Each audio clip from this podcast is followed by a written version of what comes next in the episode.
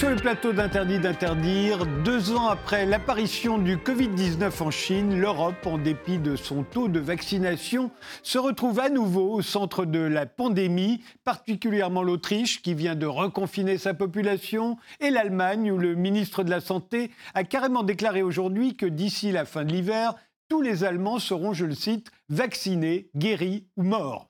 Alors la France doit-elle, elle aussi, s'attendre au pire? S'agit-il d'une cinquième vague, plus violente encore que les précédentes? Les non-vaccinés en sont-ils les seuls responsables?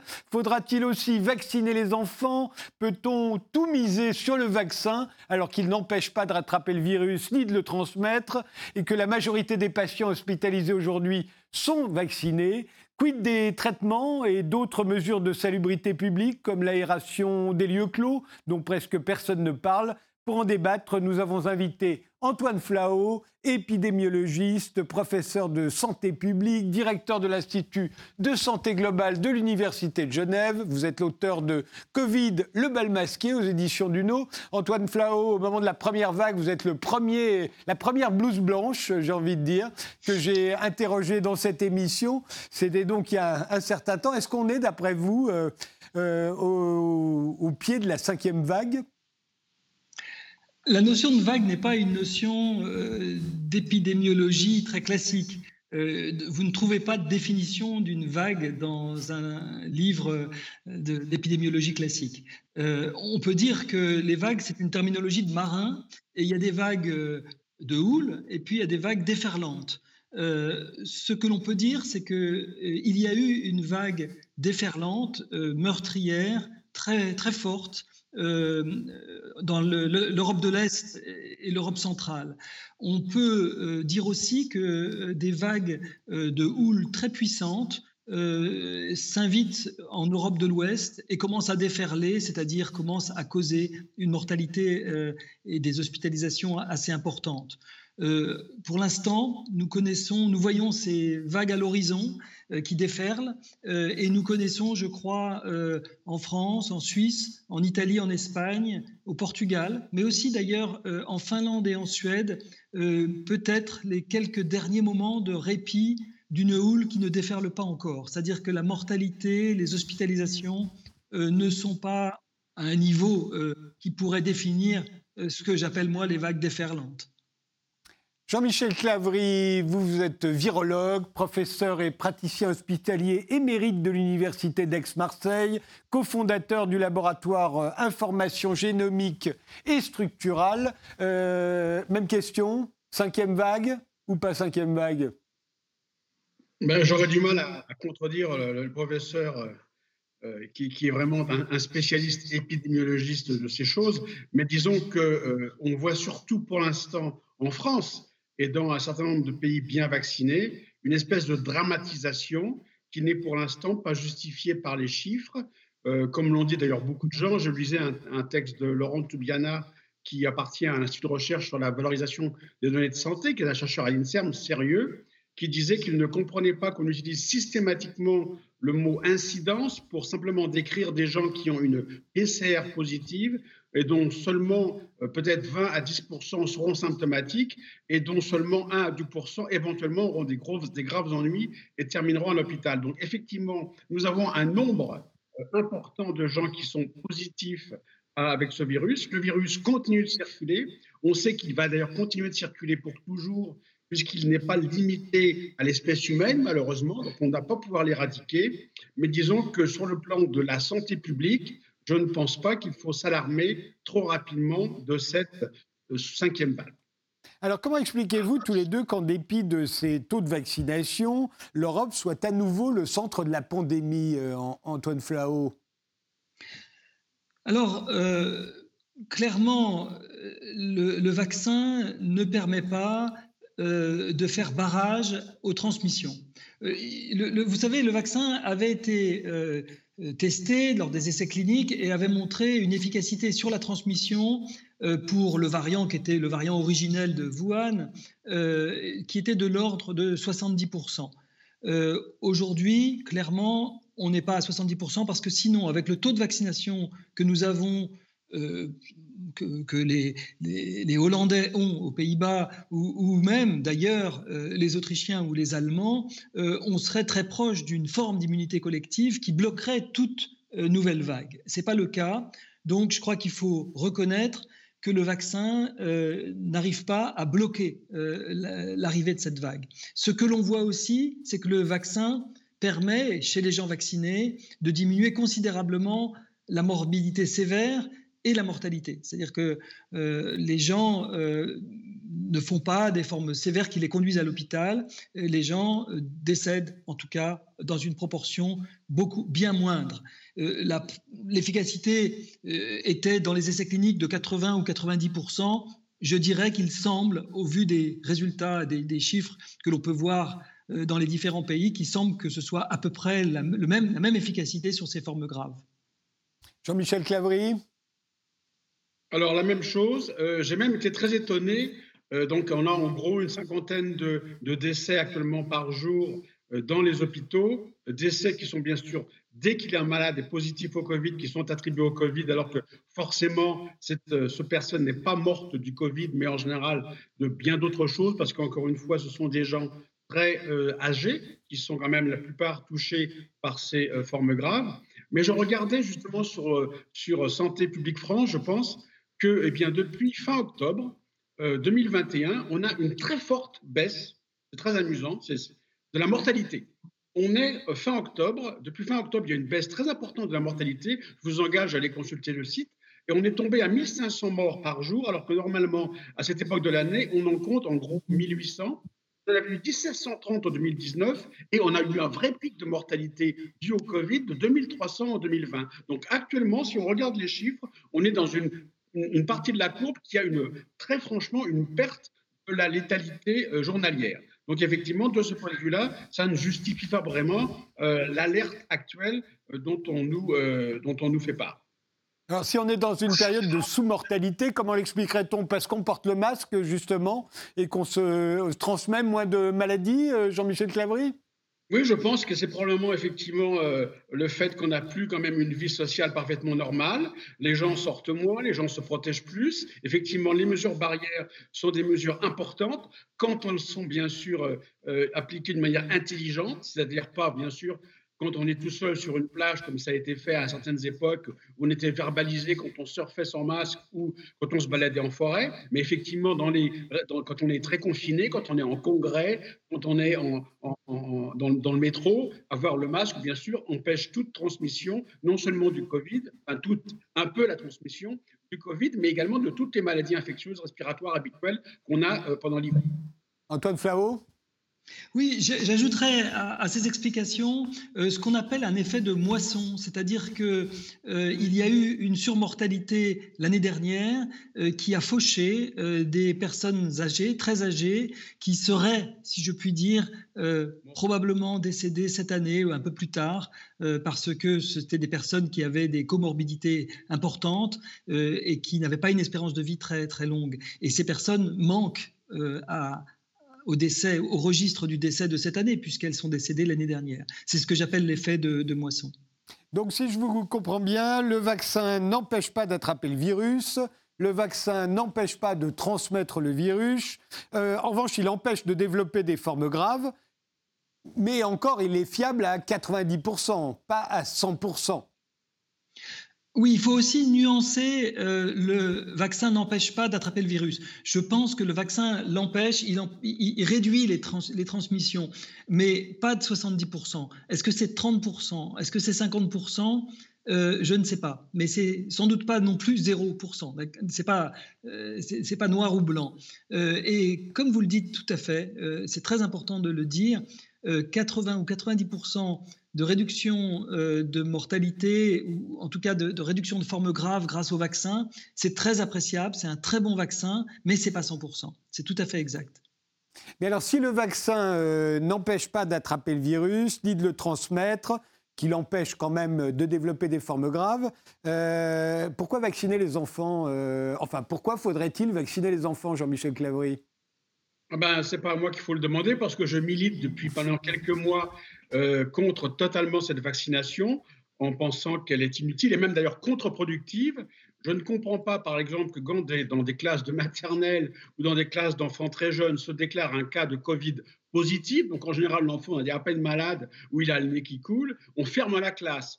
À mon avis, ce qu'il faudrait faire, c'est garder la classe, laisser les enfants faire leur immunité naturelle avec cette maladie extrêmement bénigne, et ça rajouterait à la population française toute une fraction de jeunes qui seraient immunisés et qui seraient immunisés de manière probablement plus euh, efficace que par le vaccin, parce que plus de plus longue durée et plus résistante aux variations parce qu'elle est dirigée contre la totalité du virus. La totalité du virus, n'est pas seulement une seule protéine vaccinale. Et je pense que c'est vraiment une erreur euh, importante que de ne pas laisser les enfants faire leur Covid tranquille dans leur coin et ne pas les embêter avec des vaccins dont on ne sait pas encore, et je l'insiste là-dessus, quelle est effectivement la dangerosité parce que les quelques euh, articles qui ont été publiés sur ce domaine sont des articles qui sont, on peut dire, essentiellement bâclés, qui ont été très faits, très rapidement, qui portent sur quelques milliers au maximum d'enfants. Et le, papier qui fait principe, qui a été publié dans un des plus grands journaux médicaux, a suivi les enfants en moyenne 57 jours après la deuxième dose. Et je n'estime pas que ce soit un recul suffisant pour estimer que ces vaccins ne sont pas dangereux pour les enfants qui, eux, font des maladies extrêmement bénignes. Antoine Flao. Oui, je m'inscris évidemment pas dans ce type de discours, euh, discours qu'on avait déjà entendu pour le vaccin contre la varicelle, qu'on avait même entendu pour le vaccin euh, contre la rougeole, qu'on a parfois entendu pour le vaccin contre le papillomavirus. Euh, tous ces vaccins ont vraiment changé le, paysage dans le domaine de l'épidémiologie des maladies infantiles. Je pense que la Covid-19 euh, est une sale maladie. Le virus est un virus extrêmement retors. Euh, il a tué aux États-Unis 700 enfants, euh, dont un tiers n'avait aucune comorbidité, des petits-enfants. je pense que le Covid donne des Covid longs qui sont très invalidants, qui sont handicapants pour les enfants, pour leur scolarité une, épidémiologiste euh, euh, australienne euh, disait ce matin sur Twitter qu'elle redoutait une deuxième euh, pandémie après cette pandémie de Covid-19 qui serait la, pandémie de Covid long.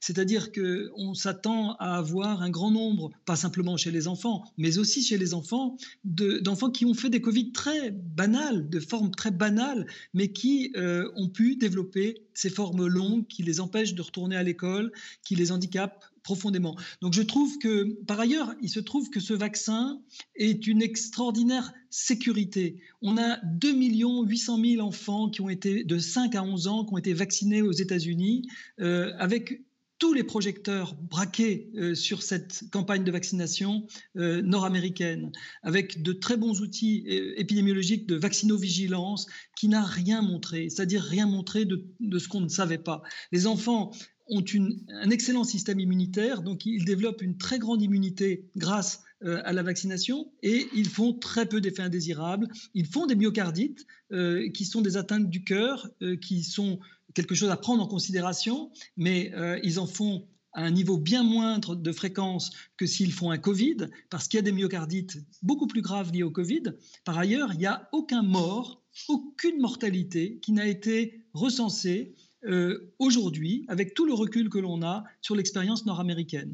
2 800 000 enfants vaccinés, aucune mortalité. Les quelques myocardites qui ont eu lieu étaient très rares et ont toutes régressé. Donc voilà, je pense que c'est dommage de ne pas faire profiter aux enfants d'un vaccin très sûr et très efficace chez eux. En plus, si grâce à cela, ça peut contribuer à minimiser un peu, parce qu'ils ont une très bonne immunité, ça marchera mieux que chez l'adulte encore, si ça peut minimiser la transmission, qu'il y aura moins de cas dans les écoles, moins de, classes fermées, euh, socialement, ça jouera un rôle collectif indéniable euh, dont on se réjouira tous les jours. Donc moi, je ne comprends pas trop les réticences. Je, les entends, hein, parce que c'est vrai que les nouveaux vaccins, on a envie d'avoir une expérience, mais d'habitude, on, on met du temps avant d'avoir cette expérience parce que ça n'arrive pas d'avoir 2 800 000 personnes vaccinées en, quelques mois. Euh, et, donc, euh,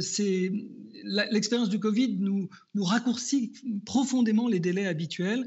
Et en raison de cela, je, je pense qu'il n'y a pas de d'inquiétude à avoir et en revanche, il y a beaucoup d'inquiétudes à avoir le Covid et j'aimerais pas euh, que mes petits-enfants attrapent le Covid en ce moment.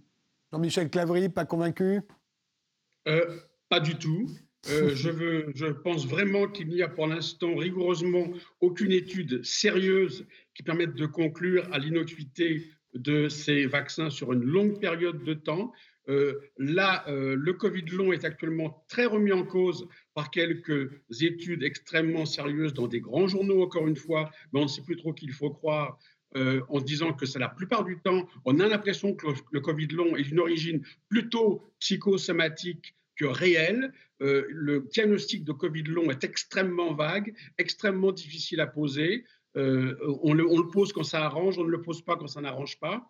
Et je veux vraiment dire aussi qu'il ne faut pas penser que euh, euh, les statistiques euh, qui répertorient les effets indésirables graves des vaccins, y compris les décès, sont fiables. Elles sont notoirement totalement sous-estimées, jusqu'à probablement 1% seulement des cas, euh, des cas euh, sont, sous-estimés. Dès que quelqu'un meurt et est positif du Covid, eh bien, il est classé comme mort du Covid. Mais pour arriver à faire admettre que quelqu'un qui meurt 15 jours après sa deuxième injection est mort à cause du vaccin, c'est pratiquement impossible avec les réglementations actuelles. On trouve toujours je dirais, une excuse au vaccin. Et ce n'est vraiment pas euh, un risque que je suis disposé à prendre, étant donné que alors qu'on avait soi-disant beaucoup de recul, on se rend compte que ce vaccin qui avait beaucoup de recul, il n'est plus efficace après six mois.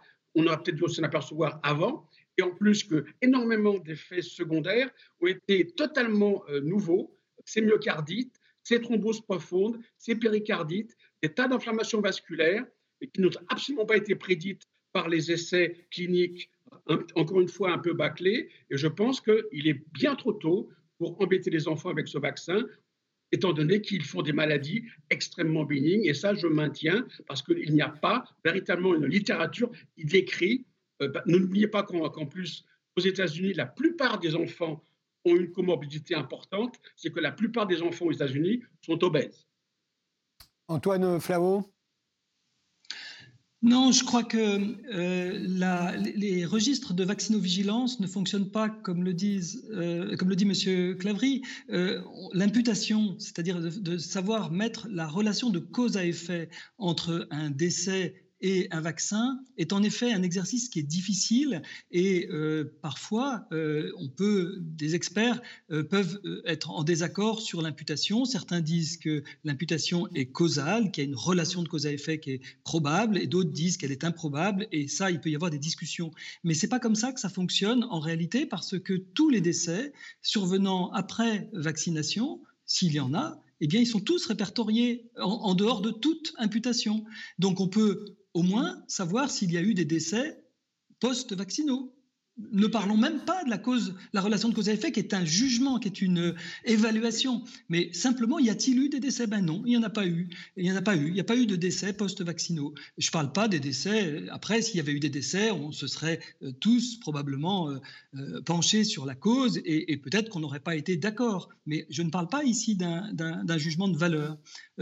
par ailleurs, ce que dit M. Clavry est exact sur le long Covid. C'est des, ces Covid longs, c'est des pathologies qui sont complexes, qui sont difficiles. Alors, un peu trop rapidement, on les classe comme psychosomatiques. Vous savez, il y a beaucoup de, domaines. Vous savez, la maladie de Parkinson était considérée comme psychosomatique jusqu'à ce qu'on s'aperçoive que c'était une vraie maladie neurologique. Euh, il y a beaucoup de pathologies qu'on croyait psychosomatiques. Je ne sais pas si vous savez, mais l'ulcère de l'estomac, c'est dû à une bactérie. Ben, autrefois, on disait, oh, c'est des gens qui sont nerveux, qui sont... Voilà. Donc, malheureusement, les patients souffrent énormément de cette euh, sorte de mépris de la part de la communauté médicale euh, qui n'aime pas ne pas bien comprendre, ne pas bien classer, ne pas bien euh, mettre un diagnostic sur une maladie et qui la classe rapidement comme psychosomatique, ce qui veut dire c'est dans votre tête que ça se passe. En fait, probablement les choses sont plus compliquées il y ait des gens qui soient plus fragiles psychologiquement et qui développent d'ailleurs, qui sait, euh, des formes euh, ou des complications dues au virus du Covid qui a un neurotropisme important. Il y a quand même beaucoup de publications là-dessus. C'est pas impossible que ça détériore leur fonction mentale, ça n'est pas impossible, mais qu'il y ait aussi des gens qui perdent le goût et l'odorat, ce qui sont des choses totalement neurologiques. C'est pas dans la tête que ça se passe, c'est même sur des nerfs euh, qui certes euh, viennent euh, du cerveau, mais qui sont des pertes de goût et d'odorat, qui sont des Covid longs et qui sont aussi extrêmement handicapants chez l'adulte, mais aussi chez l'enfant. Qu'il y ait par ailleurs des grandes asthénies très prolongées chez des enfants qui étaient en pleine forme avant, qui n'avaient aucun signe de lassitude ou de dépression, c'est des choses qui doivent nous préoccuper. Je pense qu'on ne peut pas balayer ça d'un revers de la main. Et même s'il est possible qu'il y ait beaucoup de progrès qui se fassent dans les années à venir, à mon avis, c'est suffisamment préoccupant pour justifier que l'on fasse tout pour que les enfants n'attrapent pas ce Covid. Avançons, euh, on ne va pas rester sur les enfants trop longtemps. Euh, euh, le problème, euh, si cinquième vague il y a, ou peu importe le nom qu'on lui donne, ce sera fatalement euh, aux urgences que ça va se régler. On a toujours peur de, l'engorgement des hôpitaux. alors, est-ce qu'il vous semble mieux préparer les hôpitaux? Parce qu'il commence à... Ça fait deux ans que ça dure maintenant, Jean-Michel Clavry. Alors justement, j'écoutais monsieur Jean-Michel Constantin, professeur anesthésiste réanimateur à la, à la Pitié-Salpêtrière, qui lui aussi euh, euh, niait, je dirais, l'appellation cinquième vague en disant que, en ce qui concerne la salpêtrière, et alors qu'il est chef du service de réanimation, il ne voyait pas, il l'a dit il y a deux jours, hein, je crois, il ne voyait pas d'affluence dans son service dû au Covid. Donc là encore, il faut faire très attention. Je ne pense pas que euh, les instances sanitaires officielles et le gouvernement jouent parfaitement réglo dans cette histoire et qu'on tend à nous faire euh, peur euh, avec des chiffres qui ne sont pas forcément toujours avérés, notamment quand on parle de gens qui sont en, soins critiques. Il faut bien voir qu'en soins critiques, il y a trois, trois, ou quatre niveaux différents. Il y a les gens qui sont en soins continus, qui sont dans leur lit, à qui on ne fait rien, on leur prend l'oxygène, on regarde si tout va bien. Il y a des gens qui sont effectivement avec euh, des soins réels et il y a en fin de compte ceux que l'on connaît bien, parce qu'on les voit toujours à la télévision, qui sont en vraie réanimation avec intubation et tout ça. C'est une toute petite partie des gens qui sont admis à l'hôpital. Et actuellement, euh, pour une PCR positive en France, eh bien, on a de l'ordre de 2% des gens, la plupart les plus âgés et avec des comorbidités, qui vont aller à l'hôpital, et un demi pour cent de ces gens-là vont faire un séjour en soins critiques. Alors, ce que je ne comprends pas, c'est que maintenant, la gravité d'une maladie n'est plus estimée en fonction de sa véritable létalité. Prenons la variole, 50% de gens qui attrapent la variole en meurent, mais maintenant, elle est classée par rapport au nombre de lits hospitaliers qu'elle sature. Alors, vu qu'on n'arrête pas de diminuer le nombre de lits de réanimation et de soins critiques en France, on va bientôt arriver à avoir des, alertes sanitaires très graves pour des gastroentérites parce qu'il y, aura, y aura de moins en moins de lits, de lits de réanimation. Donc là, je pense vraiment qu'on a un vrai problème, tournant statistique, d'appeler une maladie grave, une maladie qui en fait qu'on sature des hôpitaux qui sont notoirement sous-dotés. Réponse d'Antoine Zao, deux minutes, euh, parce qu'après on fait une pause, Antoine. Euh, aujourd'hui, il y a 45 décès par jour en France dus euh, à la Covid-19, euh, à comparer à la dernière vague. La vague de cet été avait monté la mortalité à à peu près 110, 112 au moment du pic. Mais si l'on regarde à incidence égale, vous savez, il y a un décalage entre les contaminations, puis les hospitalisations, puis plus tard encore les décès. Eh bien, il n'y avait pas beaucoup plus de, décès au début de la quatrième vague. Je, pour rappel, hein, la quatrième vague, euh, par exemple, dans la région de M. Clavry, hein, ça a été la plus forte vague jamais enregistrée de toute la pandémie en matière de contamination. Euh, je parle bien de la vague qui a eu lieu cet été. Donc, euh, ce n'était pas une petite vague en Corse, c'était pas une petite vague en Nouvelle-Aquitaine, pour prendre un, autre exemple, ou en Occitanie. Euh, c'était une petite vague, en revanche, ce que j'appelle les vagues de houle, en Bretagne, par exemple, où il n'y a pas eu beaucoup de déferlements, pas eu beaucoup de décès.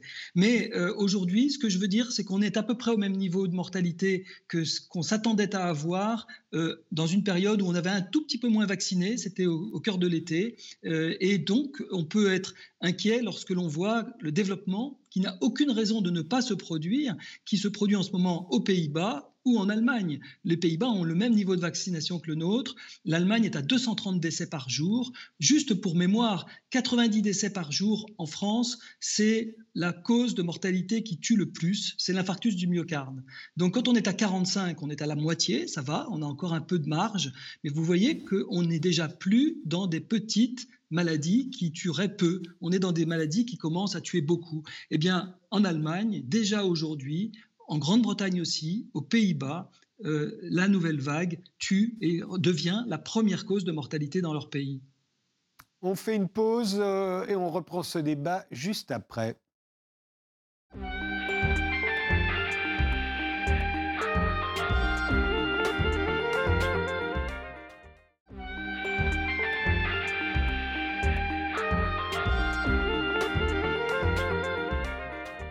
Reprend euh, notre débat sur cette nouvelle vague de Covid-19 avec euh, l'épidémiologiste Antoine Flao et le virologue Jean-Michel Clavry. Euh, les non-vaccinés sont-ils aujourd'hui les principaux responsables de cette vague de Covid, alors plus particulièrement forte dans des pays comme l'Allemagne, l'Autriche ou les Pays-Bas qu'en France, mais néanmoins la France pourrait être la prochaine sur la liste.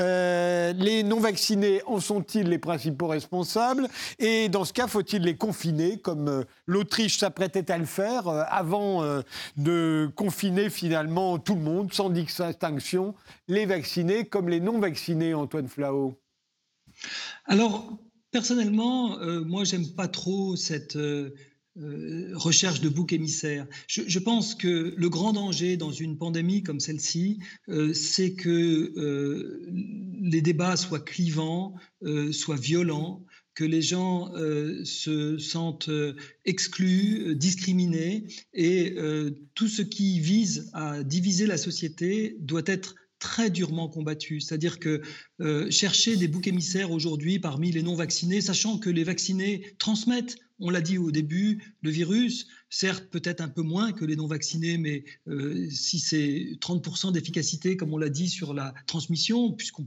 a des hypothèses de ce genre, de prétendre que les non-vaccinés euh, seraient les responsables me paraît être violent, dangereux, contre-productif. Donc je ne suis pas du tout convaincu pour ma part que ce soit le cas. Je pense que ça n'a pas d'intérêt de, rechercher ce genre de choses. Ce qui est, on voit la, la, vague, elle se développe extrêmement fortement euh, en, Europe de l'Est. Alors, les non-vaccinés payent un tribut très lourd euh, en Europe de l'Est euh, vis-à-vis de cette vague mais la vague, elle est aussi forte euh, aux Pays-Bas, qui est extrêmement vacciné, comme nous, finalement. On a vu aussi à Singapour une vague très importante, il y avait 80% de vaccinés. Néanmoins, Antoine Flau, quand vous dites qu'il euh, faut combattre tout ce qui nous discrimine ou nous divise, est-ce que vous incluez le pass sanitaire? Parce que le pass sanitaire, ça nous divise, et ceux qui n'y ont pas droit s'estiment discriminés.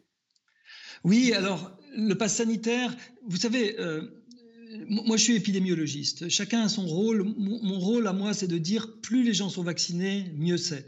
Euh, pour cela, euh, certains États euh, ont recours à la vaccination obligatoire, d'autres au pass sanitaire. Il y a des États, aux États-Unis, parce que c'est plus leur culture, ils ont eu recours à des incitations financières. On a payé les gens, même d'ailleurs en Grèce, on a donné 100 euros pour les gens qui voulaient bien se faire vacciner. Moi, ça m'est égal. Je suis pas, c'est pas mon rôle de décider cela. Euh, que des politiques disent, ben, en France, on va plutôt prendre le, pass sanitaire, euh, c'est le rôle des politiques. Ce que je dis, c'est quand on, dit c'est le la faute des non vaccinés. Là, on n'est plus dans le domaine du politique, on est dans le domaine de l'anathème. On est vraiment dans un domaine qui est un domaine où on va chercher euh, des boucs émissaires, comme dans toutes les pandémies, et je pense que c'est contre-productif. Jean-Michel Clavry. Ben, je suis content de retomber d'accord avec Antoine Flao, qui, est un professeur que je respecte euh, énormément.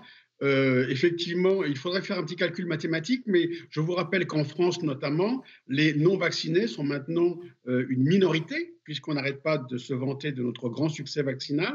Donc on va dire 10% de la population ne serait pas vaccinée.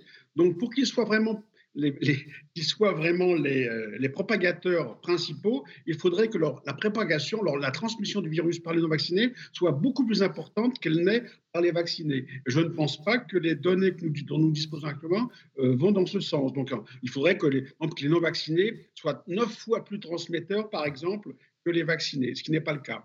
Par contre, effectivement, vous avez parfaitement raison, le pass sanitaire, euh, dans cette configuration, maintenant qu'on a enfin compris que euh, les vaccinés étaient des gens, dans les faits, aussi dangereux, entre guillemets, que les non-vaccinés, n'a plus aucune justification scientifique. Et ça m'amène à un autre point qui m'énerve beaucoup depuis euh, tout le début de cette pandémie, c'est que le politique a pris énormément de décisions sous couvert et en demandant, en fin de compte, l'approbation de certains scientifiques, alors qu'il n'y avait absolument rien de scientifique dans ces décisions. Et ça continue, et ça a contribué à affaiblir énormément le rôle de la science dans la société, parce que maintenant, on a l'impression que les scientifiques, ils disent un petit peu ce qui leur passe par la tête et ce que le gouvernement peut bien leur faire dire. Et ça, c'est vraiment très important et c'est très grave parce que ça a vraiment miné euh, la confiance de la population envers la vie scientifique. Parce que bien évidemment, quand on demande à des scientifiques de justifier le port du masque à l'extérieur en pleine forêt, ou qu'au début on disait que le masque était dangereux, qu'il était, euh, euh, inutile, et maintenant on ne, pense qu'au masque. Et puis quand on a commencé à dire que eh bien, le pass sanitaire n'aurait jamais aucune incidence pour aller au restaurant ou n'importe quoi, enfin, ces mensonges permanents, toujours à, chaque fois confortés par un certain nombre de scientifiques, je pense, on fait très très mal à, la société et euh, amène maintenant ces réactions extrêmement violentes que l'on voit émerger partout en Europe et en Guadeloupe. Euh, Antoine Flao, euh, le gouvernement français vient de décider de rendre obligatoire le masque pour les skieurs dès l'âge de, 11 ans, je crois, sur les, remontées mécaniques, alors y compris les téléskis et les télésièges qui sont en extérieur. Est-ce que ça vous paraît pas absurde? On dirait qu'ils n'ont pas encore compris ce que, me semble-t-il, les scientifiques sont à peu près tous d'accord aujourd'hui pour dire qu'on ne se contamine quasiment jamais en extérieur, on se contamine en, en intérieur, dans les lieux clos. D'ailleurs, vous insistez vous-même, on va en parler dans un instant, sur l'aération des lieux clos, parce que ça, personne ne le dit. On préfère dire porter un masque sur les pistes de ski, ce qui semble absurde. Oui, je partage totalement votre avis, c'est absurde. C'est totalement absurde. Que dans les œufs, les télécabines, les téléphériques, dans les queues peut-être même euh, qui sont euh, semi-ouvertes, on puisse demander le port du masque. Oui, sur un téléski, c'est totalement absurde. Jean-Michel Clavry, même, j'imagine, même, même réponse absolument, mais euh, j'irais même plus loin. Quand on voyait que euh, on n'était pas obligé de porter, euh, d'avoir un pass sanitaire pour prendre le RER, e mais qu'ils en font absolument pour prendre le TGV, on peut se demander quels sont les scientifiques qui ont pu avaliser une telle décision. Je vous rappelle l'histoire du couvre-feu. Je vous mets au défi de me trouver une étude scientifique qui montre qu'un couvre-feu à 18 heures pour empêcher le Covid est plus efficace qu'un couvre-feu à 19 heures ou à 20 heures. Et, pourtant, on a trouvé des gens capables de justifier ce genre de choses sous couvert scientifique, ce que je trouve vraiment absolument déplorable. Je pense que là, des scientifiques se sont, euh, mis au service de politiques qui n'étaient absolument pas guidées par des connaissances scientifiques avérées. Euh, Antoine Flao, vous insistez, vous, au contraire, euh, sur l'aération des lieux clos. vous n'êtes pas toujours entendu. Est-ce que ça veut dire qu'on continue de sous-estimer euh, en France, et pas seulement en France, hein, euh, et pas seulement chez les politiques, d'ailleurs, peut-être aussi chez les scientifiques, on continue de sous-estimer la transmission par les aérosols.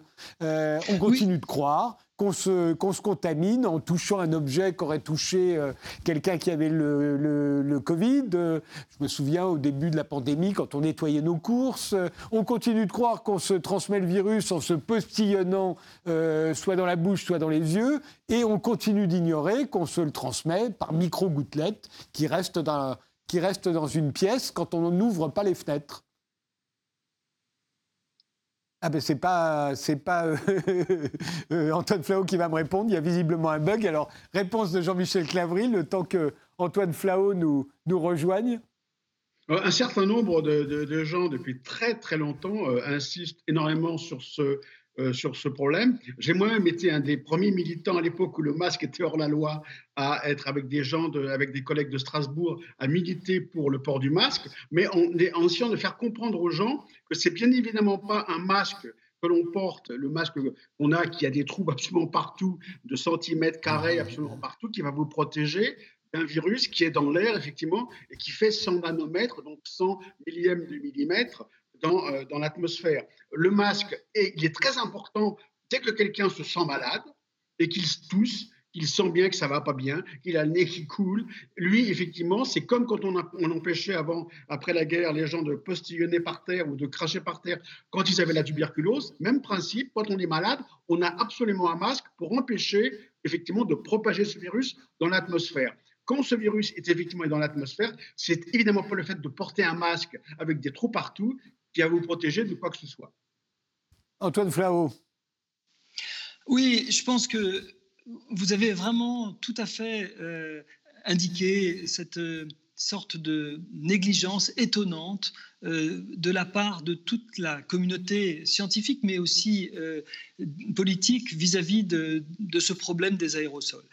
C'est étonnant parce que aujourd'hui, les scientifiques sont tous d'accord pour dire que le, SARS-CoV-2, l'agent viral responsable de, la Covid-19, est euh, transmis par voie aérosol, c'est-à-dire, comme vous l'avez très bien dit, dans nos gouttelettes de respiration euh, qui peuvent s'accumuler, planer euh, comme ça dans une pièce mal ventilée.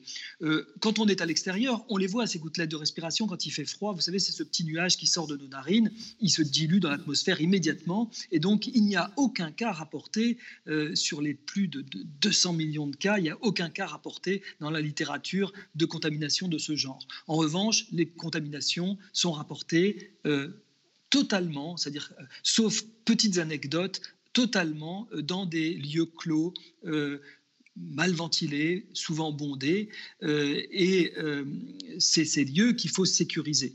En fait, il y a eu très peu de recherches bien, construite pour montrer l'efficacité euh, de la ventilation euh, le, contre le Covid, euh, alors que dans d'autres agents infectieux qui se transmettent aussi par aérosol, par exemple le bacille de la tuberculose, il y a beaucoup de travaux très démonstratifs.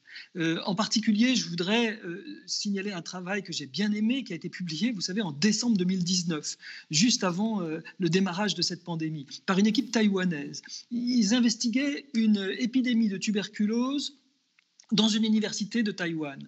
Ils se sont rendus compte que les locaux n'étaient euh, pas vétustes, mais ils ont voulu faire des mesures de, de CO2 parce que c'est très difficile de savoir dans un local s'il est bien ventilé ou pas.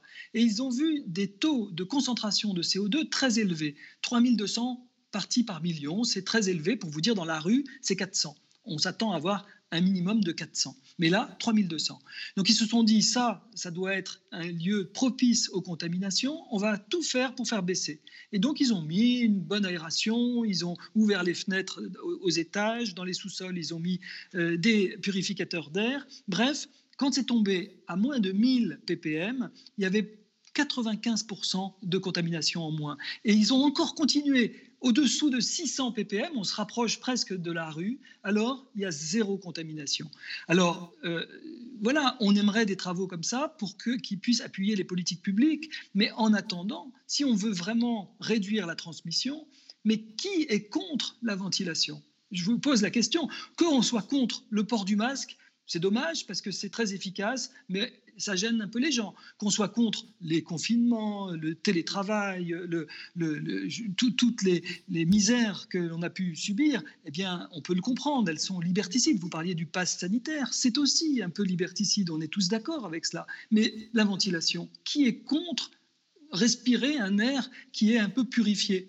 Deuxièmement, est-ce que ça coûte cher? Non, les capteurs de CO2 ne coûtent pas cher du tout. Et les purificateurs d'air, il y a des très bons ingénieurs euh, nord-américains, j'aimerais bien qu'il y en ait en France qui se penchent sur la question, par exemple, mais qui ont fait circuler sur YouTube de façon virale des façons de faire soi-même, avec quelques éléments qu'on achète, un ventilateur par-ci, un bon filtre homologué par-là, une vraie, un vrai purificateur d'air pour 50 dollars. Donc ça ne coûte pas cher, ça n'a pas beaucoup d'empreintes euh, carbone, euh, ça n'a pas beaucoup de consommation énergétique. On devrait vraiment s'équiper dans les salles euh, fermées, recevant du public de ce type d'appareil et mesurer le CO2. Jean-Michel Clavry, c'est quand même aberrant quand on est dans Paris, on prend un taxi. généralement, il y a une, il y a comme les taxis américains, il y a une, une plaque entre le chauffeur et, le passager. Ça date du début de la pandémie, ça, euh, mars 2020. Euh, euh, maintenant, le chauffeur a un masque, le passager à l'arrière a un masque. Il suffirait de leur dire à tous les deux, ouvrez votre fenêtre et il n'y a plus aucun risque. Pourquoi ne le leur dit-on pas? Si c'est à moi de répondre, je pense que malheureusement, c'est encore malheureusement un moyen de, de, contrôler un petit peu les esprits. Le port du masque est une mesure un peu vexatoire dont on a pris l'habitude, euh, qui, euh, qui, qui, génère effectivement un climat anxiogène dans la rue, dans les, dans les bâtiments, et on a vraiment du mal à en sortir, effectivement. Euh, voir quelqu'un qui se balade dans un couloir bien ventilé sans masque va plus faire peur aux gens que de voir quelqu'un qui se balade avec un masque dans un couloir qui n'est pas ventilé. Euh, le problème, c'est qu'on on, s'est habitué à une espèce de politique de l'absurde et euh, qui continue. Et je pense qu'il est important que les gouvernements, euh, d'ailleurs à la faveur des mouvements sociaux qu'on commence à voir éclore un peu partout, se ressaisissent et prennent un petit peu la parole de vrais scientifiques qui vont leur dire vraiment quoi faire et non pas se plier à de simples desiderata euh, sociologico-politiques ou, euh, ou, même commerciaux, parce que, encore une fois, dans cette folie de tout, confier maintenant à Pfizer, essentiellement, se posent quand même vraiment des problèmes de conflit d'intérêts. Euh, je vous rappelle, par exemple, que Pfizer nous avait dit, ce qui est fantastique avec les vaccins ARN, c'est qu'on peut changer de vaccin quand on veut. En un mois, on peut faire un vaccin anti-variant comme le Delta. Pourquoi ce n'est pas fait? Est-ce que c'est parce qu'il faut maintenant écluser les millions de doses qui ont été achetées par l'Europe? Parce que je ne comprends pas. Il est clair que ce vaccin ne fonctionne plus très bien six mois après son, inoculation. Pourquoi on n'est pas en train de fabriquer un vaccin 2.0 qui soit contre le Delta? Posez-vous la question. Antoine euh, Flao, euh, vous avez la réponse. Vous pensez qu'il est toujours aussi efficace, y compris contre le Delta? Non, non, je pense qu'il est moins efficace sur la transmission qu'il l'était dans les essais cliniques. Donc, M. Clavry a raison. Si on avait peut-être un vaccin plus euh, euh, précis, plus performant euh, contre la transmission, on serait très content aujourd'hui. Donc, c'est vrai qu'on a un vaccin qui est heureusement, et c'était vrai que c'est cela qu'on lui demandait en premier, très efficace contre les formes sévères, mais on aimerait bien aujourd'hui disposer d'un vaccin qui puisse nous faire rêver d'une immunité collective. C'est totalement impossible aujourd'hui, c'est une utopie, euh, l'immunité collective. Et, les traitements, alors où en est-on avec les traitements, Antoine? Alors, ça encore, c'est une bonne question, parce que les traitements, euh, on peut probablement pas le reprocher euh, au pouvoir public. Ils sont en train d'arriver. Hein. Donc, euh, euh, la semaine dernière encore, l'Agence européenne du médicament était en train d'homologuer deux nouveaux traitements antiviraux. Dans les traitements, il faut distinguer trois traitements, trois types de traitements. Il y a les antiviraux, qui sont des petites pilules qu'on peut avaler pendant cinq jours au tout début des symptômes et qui permettent de ne pas avoir de forme grave dans un grand nombre de cas. Donc euh, ça peut être très intéressant parce que grâce à, ces traitements, euh, on peut éviter d'aller à l'hôpital, par exemple. Donc leur utilisation peut être très précieuse pour éviter la saturation des hôpitaux, sans parler du bénéfice direct pour le patient qui risquait de faire une forme grave. Et puis il y a des anticorps monoclonaux qui ont des propriétés antivirales. C'est un peu compliqué comme jargon, mais c'est des médicaments qui se donnent en perfusion à l'hôpital mais avant qu'on soit hospitalisé dans les tout premiers jours de l'infection, un peu comme les antiviraux finalement. Mais simplement, ils sont un peu plus coûteux et ils sont euh, un peu plus compliqués à administrer puisqu'il faut une perfusion et non des gélules qu'on avale. Euh, ils sont aussi très efficaces, peut-être encore plus, pour éviter euh, l'hospitalisation c'est-à-dire les formes graves qui entraînent l'hospitalisation en soins intensifs ou éventuellement le décès. Et puis après, il y a d'autres types de traitements qui sont des traitements qu'on donne en réanimation et qui, euh, dont un était très célèbre parce qu'il valait vraiment pas cher et qui vaut toujours pas cher, c'est la dexaméthasone, des corticoïdes. Mais il y a d'autres traitements anti-inflammatoires qui sont maintenant sur le marché à la disposition des réanimateurs et qui permettent de ne pas, euh, de ne pas mourir quand on est très très très malade. Ce que je veux dire, c'est que ces, médicaments sont aujourd'hui insuffisamment utilisés euh, pour des fins que j'appellerais de santé publique. Ce que je veux dire, c'est qu'aujourd'hui, on les réserve parce qu'ils sont assez coûteux euh, aux personnes qui ont des déficits immunitaires euh, et qui ont des très très forts risques de faire une forme grave si jamais ils attrapent encore le Covid et en plus leur vaccin ne marche pas très bien. Et c'est très bien qu'on leur réserve ces médicaments. Mais on en a commandé 40 000 par exemple pour parler des anticorps monoclonaux en France. On a réussi à en utiliser que 4 000 et on, on s'aperçoit que leur date de péremption est très bientôt et qu'on va peut-être en perdre beaucoup. C'est quand même dommage de se dire qu'on ne les utilise pas pour des gens qui sont un petit peu moins euh, à risque mais quand même très à risque. Par exemple, des personnes de plus de 65 ans qui auraient des comorbidités et qui risqueraient, si jamais ils font un Covid, et regardez, il y en a beaucoup, hein, il y en a 20 000 nouveaux chaque jour de ces gens qui font des Covid en ce moment, on se dit que parmi ceux-là, ceux qui ont plus de 65 ans et qui ont des facteurs de risque, si on pouvait leur éviter d'aller à l'hôpital, et d'en mourir, ben, eux, ils vous remercieraient. Et puis en plus, le système de santé s'en porterait mieux puisqu'on encombrerait moins les hôpitaux de personnes qui vont ensuite rester très longtemps parce que c'est très long l'hospitalisation. Donc je crois qu'il y a aujourd'hui une sous-utilisation de ces médicaments Évidemment, encore une fois, ce n'est pas un reproche que je fais à personne parce qu'ils viennent d'arriver, mais il faut que se positionnent rapidement les autorités, notamment la haute autorité de santé, pour que ces médicaments soient prescrits de façon plus large, euh, parce que même leur coût élevé sera infiniment moindre que des journées de réanimation ou bien, euh, pire, des journées de couvre-feu ou de confinement euh, qui nous pendonnaient, comme on le voit dans toute l'Europe en ce moment. Jean-Michel Clavry moi, je suis absolument entièrement d'accord avec le fait qu'enfin, euh, certains médicaments antiviraux euh, vont, euh, arriver sur le marché. je suis moins enthousiaste vis-à-vis, encore une fois, de l'approche purement immunologique, intraveineuse, qui, elle aussi, va être malheureusement soumise à des problèmes d'impossibilité de, juguler des variants.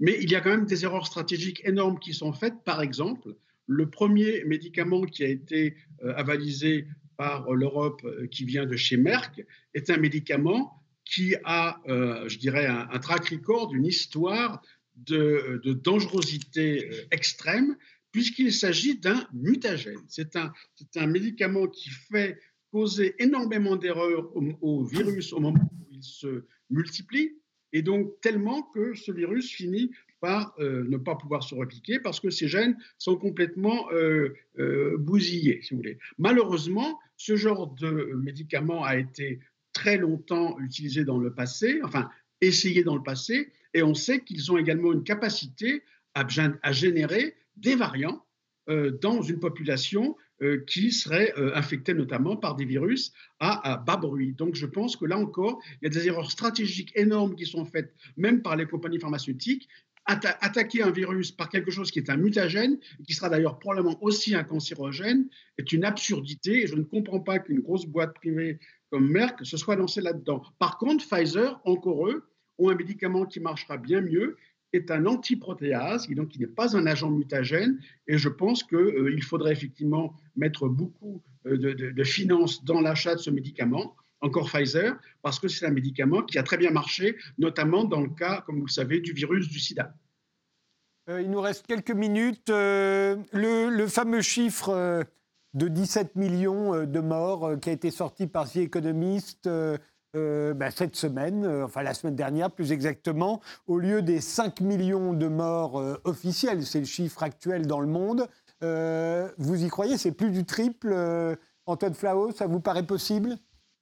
Il y a eu 17 millions de morts du, Covid oui, ça paraît possible, comme vous dites, euh, assez bien. Euh, c'est-à-dire que euh, il est clair que les morts rapportées sont sous-estimées. On le sait en Russie, on le sait en Inde, on le sait dans beaucoup de pays, probablement même euh, dans nos pays, on a aussi un décalage entre la mortalité euh, qui est rapportée parce qu'on a fait des diagnostics, parce qu'on a fait des PCR, et puis certaines personnes âgées qui peuvent mourir avec le Covid. D'ailleurs, souvent, c'est un peu la goutte d'eau qui fait déborder le vase. Ils avaient d'autres pathologies sous-jacentes, mais ils vont mourir euh, euh, avec le Covid et ils ne seront pas recensés parce qu'on n'a pas fait de test. Donc ça, je pense que cette sous-estimation, elle est globale, elle, est, attaque elle, s'attache plus à, à, certains pays qu'à d'autres. par exemple aussi tous les pays d'Afrique subsaharienne pour lesquels on n'a même simplement pas idée hein, de, l'ampleur potentielle de l'épidémie chez eux.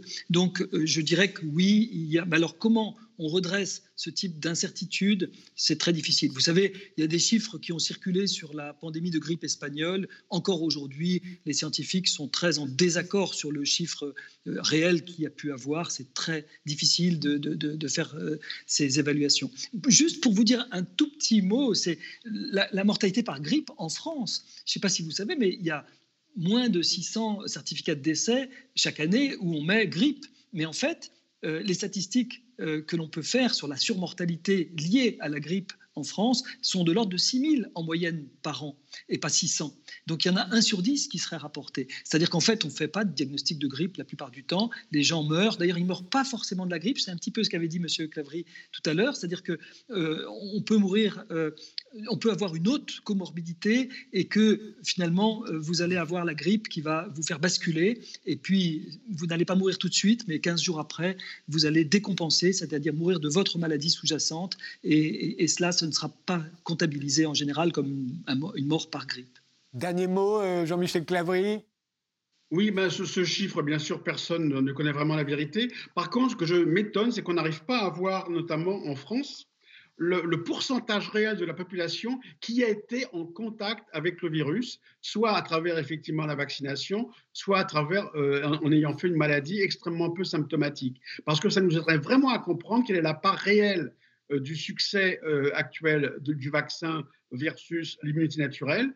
Et euh, c'est un chiffre qui serait extrêmement utile pour euh, la santé publique et qu'on n'a pas. Il, suffit de prendre un certain nombre de gens au hasard dans la population, de leur dire combien ont des anticorps contre ce virus et se faire une idée de l'état de protection réel de la population en incluant l'immunité naturelle, qui est probablement une partie très importante des progrès qu'on a fait actuellement en morbidité et en létalité sur le Covid en France. Je vous remercie tous les deux d'avoir participé à ce débat. Merci de nous avoir suivis et rendez-vous au prochain numéro des émissions euh, sur le Covid. Malheureusement, on risque d'en avoir encore pendant un certain temps. Merci et au revoir. Euh, l'un était à Marseille, l'autre à Genève. Je vous souhaite une bonne soirée.